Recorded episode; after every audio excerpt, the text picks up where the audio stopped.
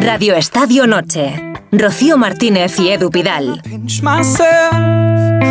Estos días hemos visto cómo se reunían en Sevilla los principales protagonistas de aquel 12-1 histórico a Malta que sirvió de clasificación para la Eurocopa de Francia de 1984 y Ha que sido fue muy bonito. Es que yo creo que ese es el partido, el partido de mi infancia, por ejemplo. para, para España fue histórico. Yo no lo viví, pero siempre me lo contaron desde que era pequeño, o sea que siempre se ha recordado ese 12-1 Y aquel ese gol de sonido, señor. gol de señor. Señor y Víctor, Víctor, ha caído.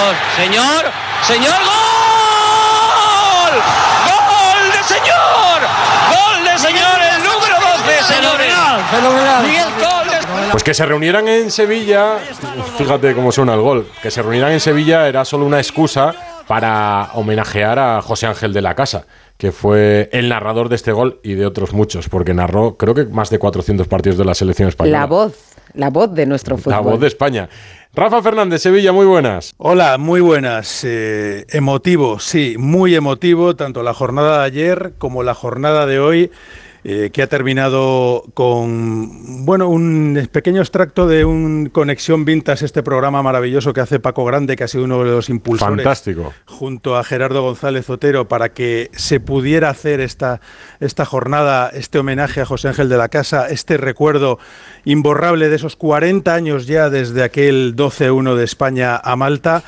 Y la verdad es que hemos vibrado como si estuviéramos aquel día, ¿eh? porque eso es que es algo, es un partido que no olvida absolutamente nadie, ni los futboleros ni los no futboleros. Y José Ángel lo contó y lo cantó como, como nadie y se emocionó, yo creo que como nunca él se había emocionado. José Ángel de la Casa, buenas noches. Hola, buenas noches. ¿Te ha emocionado lo que has vivido ayer y hoy en Sevilla? Por supuesto. ¿Quién se puede eh, mantener al margen de un acontecimiento tan bueno? No solo en lo personal, para mí, que me hace mucha ilusión, sino también para mi gente, que ha soportado mis comportamientos y mis trabajos eh, y que también han tenido que pasar lo suyo. Pero- Entonces, también para ellos. Pero, por ejemplo, oye, lo, lo has hecho muy bien, porque los dos hijos te han salido periodistas, o sea que esos que querían ser como su padre. Bueno, eso sí que ellos lo tenían claro, los demás no tanto. Pero bueno, lo, lo tenían claro y siguen en ello. Aquel 21 de diciembre de 1983 eh, le pusiste la voz a esa goleada histórica. Necesitábamos 11 goles de diferencia y llegó ese gol de señora en el minuto 84. Pero ayer formaste parte de ese 11 en el césped del Villamarín, con Bullo, con Gordillo, con Señor, con Poli Rincón, con Goicochea, con Guerri, con Zubizarreta, con El Lobo, con Víctor Muñoz y con Sarabia. Y ahí estabas tú posando como un equipo de fútbol. Sí, bueno, es lo que tienen este tipo de, de cosas, de eventos, ¿no? Alguien recuerda alguna efeméride o alguien quiere recordar alguna, alguna cosa o celebrar algún algún trabajo que se ha hecho, pues entonces Sí, que cuando quieren recordar eh, algún trabajo te llaman, porque eh, te recuerdan mucho por el 12-1, pero ya llevabas unos años en la tele. ¿Cuándo empiezas en televisión española, José Ángel?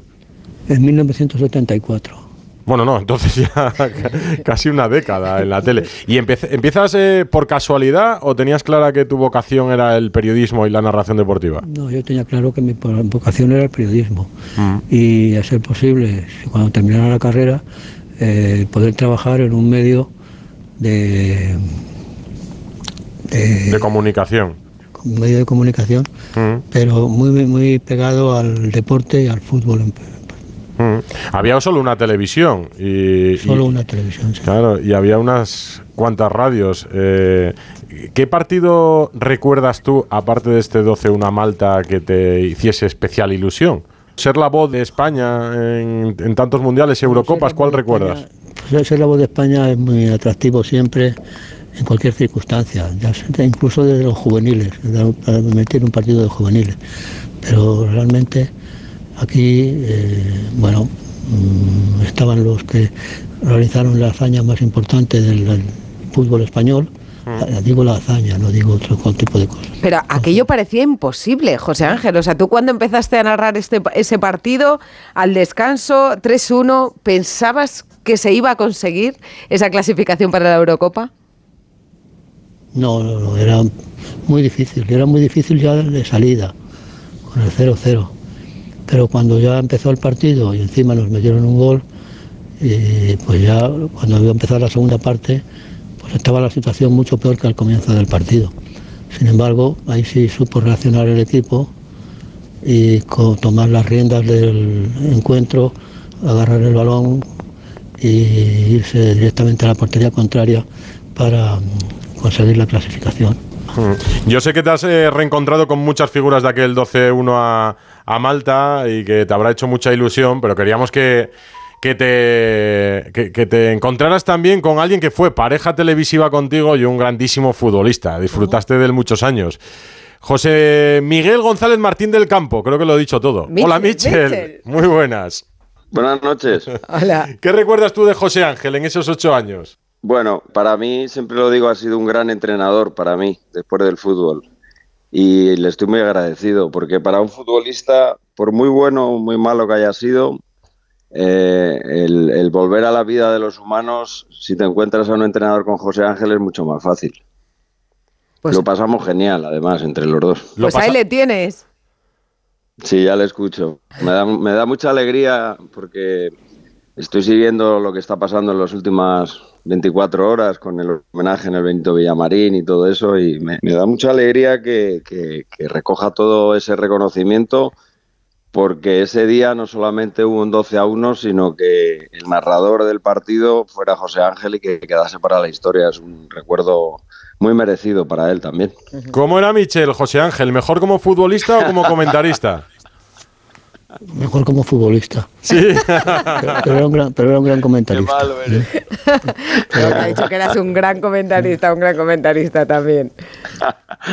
La verdad que, que de verdad, ¿eh? Eh, cada día, cada día de, mi vida le recuerdo, porque ahora, bueno, tenemos menos contacto, le mando mensajes y esas cosas, no me hace mucho caso, pero yo sigo insistiendo, no, me quiere mucho. Siempre ha sido un poco si eso, ¿eh? pero bueno, y, le estoy muy agradecido, de verdad. Eh, no, no es fácil encontrar a nadie que, no te pida nada y que a cambio te esté constantemente ayudando. ¿no? Yo creo que José Ángel en mi, en mi vida es, ha sido una persona, y lo sigue siendo, muy, muy importante. No, no, no puedo pasar por alto eso, su, su, mi relación personal con él y mi relación profesional que ha sido magnífica. ¿Y cómo te ayudó, Michel? Pues eh, eh, insisto, cuando uno deja de ser el parte del foco, pues tienes que acostumbrarte a otras cosas, ¿no? Y mm. si no hubiese sido gracias a él, eh, yo no, no, me hubiese acostumbrado. Creo que trabajar en los medios de comunicación, saber cuál es tu sitio, no eh, eh, querer el foco, porque el foco es de los jugadores y de los protagonistas, y, las narraciones, ¿no? Él me decía siempre, las áreas son mías, ¿no? Y es verdad, porque, porque cuando la, importancia del, del, narrador, del narrador que te además te, te, acerca al juego, ¿no? Que no invade el juego, que no necesitas escucharle gritar para saber que el juego está ahí, porque lo importante es lo que estás viendo, que es la televisión. En vuestro caso, en la radio, lo importante es la voz y que no lo contéis pero en el caso de José Ángel siempre lo ha entendido. No se puede ser más estrella sin quererlo ser menos. ¿Qué, le ¿Qué, te gustaría decirle, José Ángel, a Michel? Pues que siga como es, que, no cambie de, temperamento, que conviva con la gente que ha convivido siempre, con sus amigos, con su familia. Y eso, digamos que son los principios básicos para estar bien. ¿Tú cómo estás ahora? ¿Cómo estoy? Bien, estoy bien. De salud estoy bien, está estabilizado. No bien, pero sí estoy estabilizado. Mm. Y de trabajo, pues como ya estoy jubilado, pues no, no le puedo, no le quiero dedicar ni puedo dedicarle ningún tiempo. Yo recuerdo que la última vez que estuviste en Onda Cero, ya hace unos años, eh, se presentaba aquel documental que se llamaba Un señor de la casa. Y, y, nos dijiste, al Parkinson hay que plantarle cara eh, porque si no lo haces la enfermedad te come y le estás plantando cara, pero, pero desde el principio. Sí, claro. Esto cada minuto que pierdes se ha perdido. Entonces hay que intentar mantener la rigidez en los, en los tratamientos en estar eh, siempre atento, no dejarte de tomar las la medicación que dicen los médicos y con todo eso pues vas logrando estabilizarte. Pues José Ángel, disfruta de Sevilla, recibe todo el cariño que te dan nuestros compañeros, los futbolistas y la gente que te quiere porque eres una figura del periodismo y de todos los españoles. Sí, y de Mitchell, que, que aunque está lejos ahora, ¿verdad? ¿Dónde estás? ¿Dónde te pillamos? Eh, ahora estoy en Dubái. Pues en Dubái, oye, recibe el consejo de José Ángel. He venido a trabajar. eh. Sí, sí.